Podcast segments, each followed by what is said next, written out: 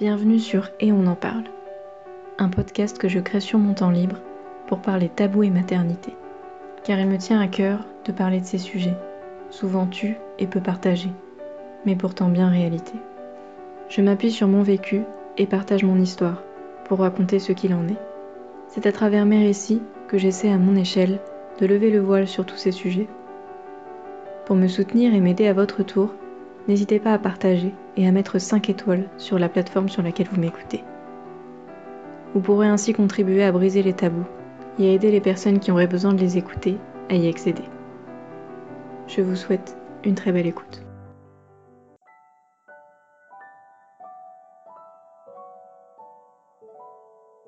Bienvenue dans ce nouvel épisode d'Et on en parle et aujourd'hui on se retrouve pour parler sexualité. Cela fait bien longtemps que je n'ai pas abordé ce sujet, mais j'avais très envie de le faire, mais pourtant pas encore l'occasion. Maintenant ça y est, je crois qu'il est temps d'en parler et d'évoquer ce que j'ai pu vivre en postpartum concernant ma sexualité. Cela fait quelque temps que je n'ai pas parlé sexualité ici. Pourtant à l'origine c'est ce que je voyais comme le sujet phare de ce podcast. J'avais tellement à dire dessus à l'époque. Et j'ai toujours à dire. Mais comme vous avez pu le comprendre, la maternité et ma nouvelle vie de maman a tout fait basculer. Après une sexualité très épanouie pendant ma grossesse, je dois dire qu'elle a été quasi réduite à néant en postpartum. Et cela n'a pas été dans mes priorités après la naissance de mon enfant, comme pour beaucoup j'imagine. Si je ne me suis jamais mis de pression sur la question de savoir quand je reprendrai une vie sexuelle, je me suis vite rendu compte que beaucoup de femmes se la posaient, ou se mettaient elles-mêmes cette pression, quand cela ne venait pas de leur partenaire. En parcourant les réseaux, j'ai bien vu que c'était une question qui revenait et qui préoccupait beaucoup en désir d'enfant, enceinte ou qui après plusieurs mois en postpartum n'avait toujours pas eu de rapport sexuel. Alors, comme c'est le but de ce podcast, j'avais donc envie de lever le voile sur ce sujet et de vous partager ma propre expérience et mon ressenti. Mais avant toute chose, je tenais quand même à préciser ou à rappeler il n'y a pas de date ou de durée précise pour reprendre les rapports sexuels. Alors bien sûr, votre sage-femme ou votre gynécologue vont certainement vous parler des six semaines avant de reprendre des rapports sexuels, parce qu'ils vont vous préconiser d'attendre que tout se remette correctement en place et surtout d'avoir fait, ou du moins commencé, votre rééducation du périnée. Mais certaines femmes auront envie avant, et si c'est ok dans votre corps et que vous en avez envie, vous devez avant tout vous écouter. D'autres, comme ça a été le cas pour moi, auront besoin de plus de temps et d'y aller pas à pas. Et pour moi, six semaines, c'était bien trop court. Tout d'abord, qu'il y ait eu déchirure, épisiotomie ou non, je dirais qu'il faut se laisser le temps de réhabiter son corps, de sentir que la porte s'est refermée. Parce qu'après l'accouchement et le passage de bébé, on peut sentir que tout est encore ouvert et large, ou parfois même flasque. La rééducation du périnée peut pour cela nous aider à nous sentir à nouveau solides, je dirais et à retrouver une certaine élasticité qui peut nous donner du plaisir pendant les rapports sexuels et nous permettre de mieux profiter des sensations. Et puis, même si vous avez eu une césarienne, le périnée a quand même supporté un bébé pendant 9 mois, ou un peu moins, mais ça reste une durée importante. Ce n'est pas rien. J'en profite d'ailleurs pour vous dire que la rééducation du périnée est valable même en cas de césarienne. Ici, je vous parle simplement des sensations intérieures que l'on peut ressentir. Mais si on parlait de l'aspect extérieur, qui semble aussi très tabou en postpartum. Quand on est enceinte et que le ventre commence à prendre de la place, au bout d'un moment, on ne voit plus notre vulve, sauf à l'aide d'un miroir. Et après le passage d'un bébé, quand on peut de nouveau voir plus facilement, on a parfois peur de ce qu'on pourrait voir. Personnellement, il m'a fallu quelques jours pour regarder, parce que j'avais la curiosité. Je voulais savoir comment c'était. Oui, c'était différent. Pas mieux, pas moins bien, mais différent. Et ensuite, je n'ai plus voulu regarder.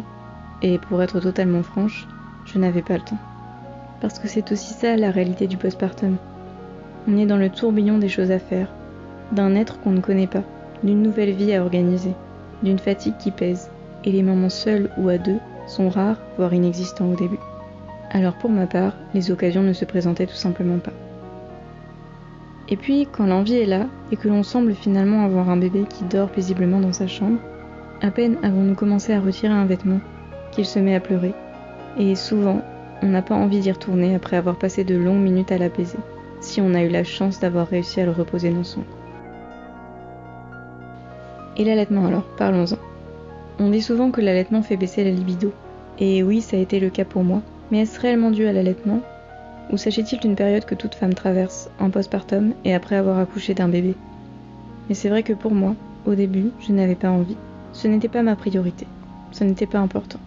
Parce que l'important, c'était bébé avant tout. Et moi, mon conjoint, et encore plus la sexualité, passaient vraiment au dernier plan. Même si je dois dire que j'ai quand même eu de petites envies seules.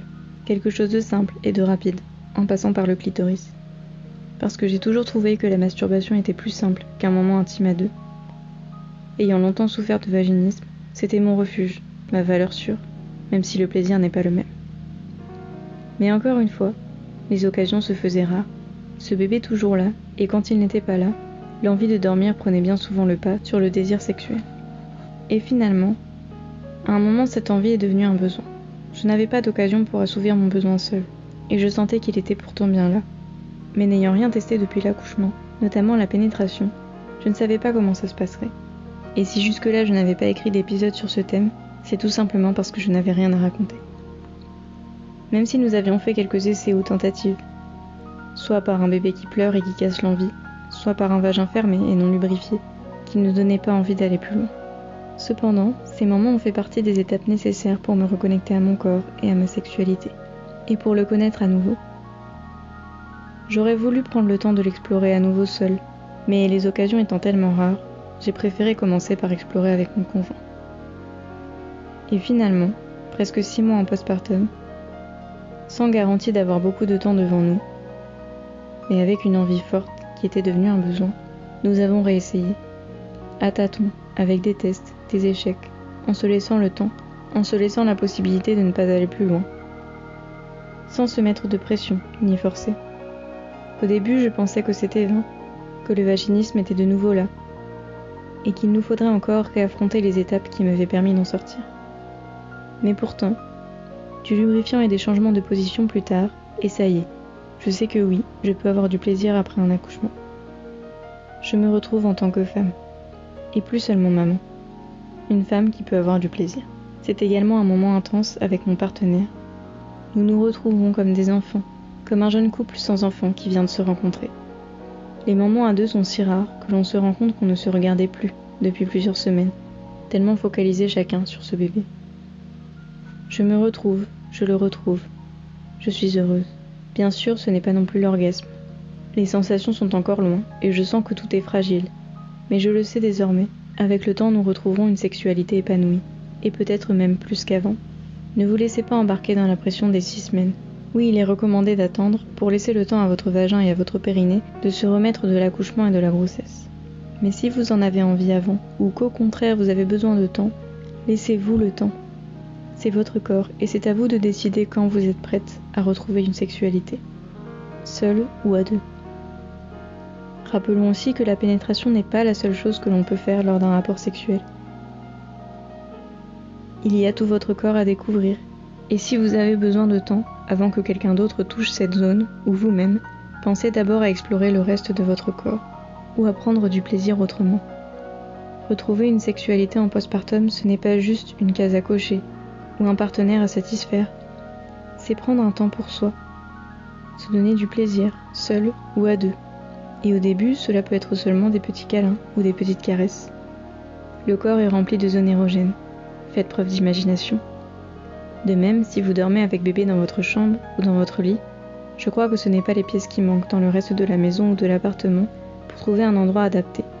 Ou sinon, pourquoi ne pas profiter d'un temps où le petit est gardé? Et puis à cet âge, peu de chances qu'il vous surprenne en ouvrant la porte. Il ne sait même pas marcher. J'imagine que plus tard, ça risque de se compliquer. Je voudrais finir avec un mot sur la fréquence, même si cela mériterait un épisode complet. À chacun de savoir ce qui lui convient le mieux. Une fois par semaine, quatre fois par semaine, une fois par mois, trois fois par mois, une fois tous les deux mois. Peu importe. Il n'y a pas de règle précise en sexualité, à part celle que vous vous imposez, en accord avec le partenaire bien sûr. L'important est toujours d'en avoir envie et d'être d'accord pour le faire à l'instant où vous l'envisagez, sans oublier que vous pouvez changer d'avis à tout moment. Je crois que j'ai à peu près fait le tour des principaux thèmes que je voulais aborder sur ce sujet, mais nous aurons probablement l'occasion d'en reparler. Pas de souci de durée donc, pas de règles strictes, juste ce qui vous convient à vous. Même si peut-être vous allez vous dire il faut que je me remette en selle sinon je ne vais jamais avoir envie, Laissez-vous le temps de retrouver votre corps, d'apprécier de nouveau les choses simples et de trouver ce qui vous donne du plaisir. Trois mois, six mois, un an, c'est comme vous voulez, tant que vous êtes d'accord et que vous l'avez décidé. Merci d'avoir écouté cet épisode jusqu'au bout. S'il vous a plu, n'hésitez pas à vous abonner pour être informé des nouveaux épisodes et à me rejoindre sur Instagram pour plus de publications et de contenu. À bientôt pour un nouveau sujet.